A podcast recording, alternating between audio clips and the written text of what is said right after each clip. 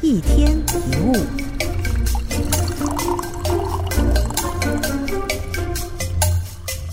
明明当了这么多年的夫妻，他却一点都不了解我。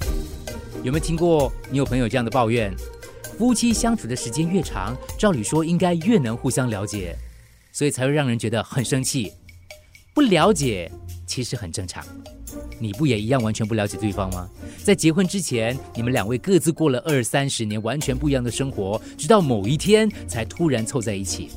当然不可能百分之百的互相理解，大概能有百分之六十五就要谢天谢地了。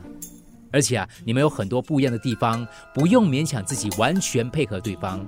如果你们有可以共享的价值观或兴趣，就好好的珍惜；其他不能理解的部分，就放着不管，也不会有太大问题的。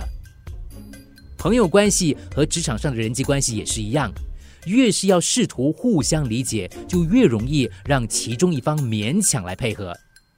只要掌握无法互相理解是理所当然这个原则，这个前提，遇到无法互相理解的时候，打击就会小一点。而可以互相理解的喜悦则会增加。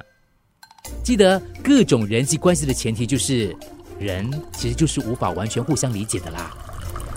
一天一物，除了各大 podcast 平台，你也可以通过手机应用程序 Audio 或 U F M 一零零三 SG slash podcast 收听更多一天一物。